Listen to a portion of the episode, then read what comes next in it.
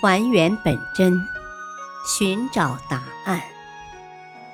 欢迎收听《中国历史文化十万个为什么》——中华医药篇。我国最早的中医理论专著是什么？中医理论源于对中医实践的总结。并在实践中不断充实和发展。早在两千多年前，中国最早的中医理论专著《黄帝内经》便问世了。《黄帝内经》简称《内经》，以黄帝、岐伯等一问一答的形式写成。《黄帝内经》是中国最早的一部系统性的中医专著。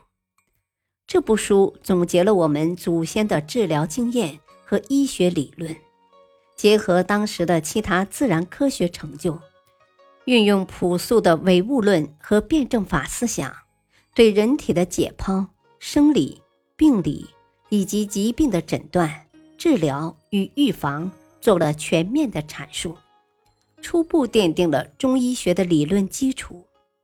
《黄帝内经》。原书十八卷，即《素问》和《真经》各九卷，《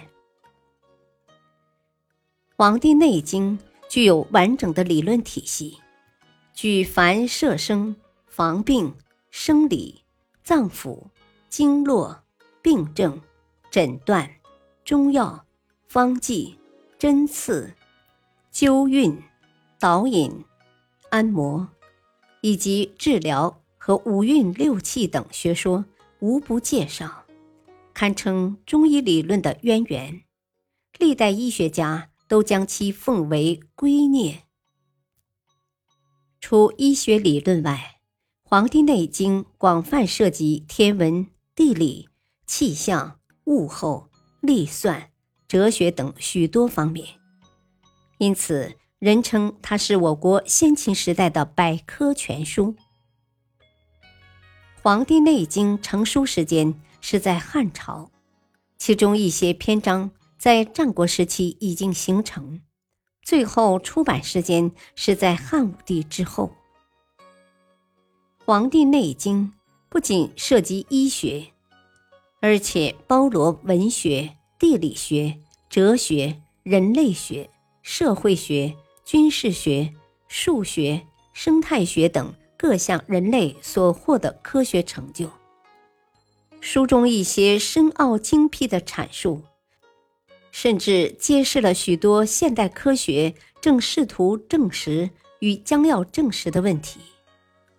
中国古代著名医学家张仲景、华佗、孙思邈、李时珍等，无不深受《黄帝内经》思想的熏陶和影响。无不刻苦研读这部巨著，他们都能领会书中精奥，吸取书中精髓，因而能成为中国历史上的一代名医。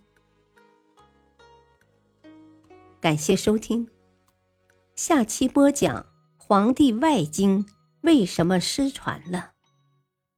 敬请收听，再会。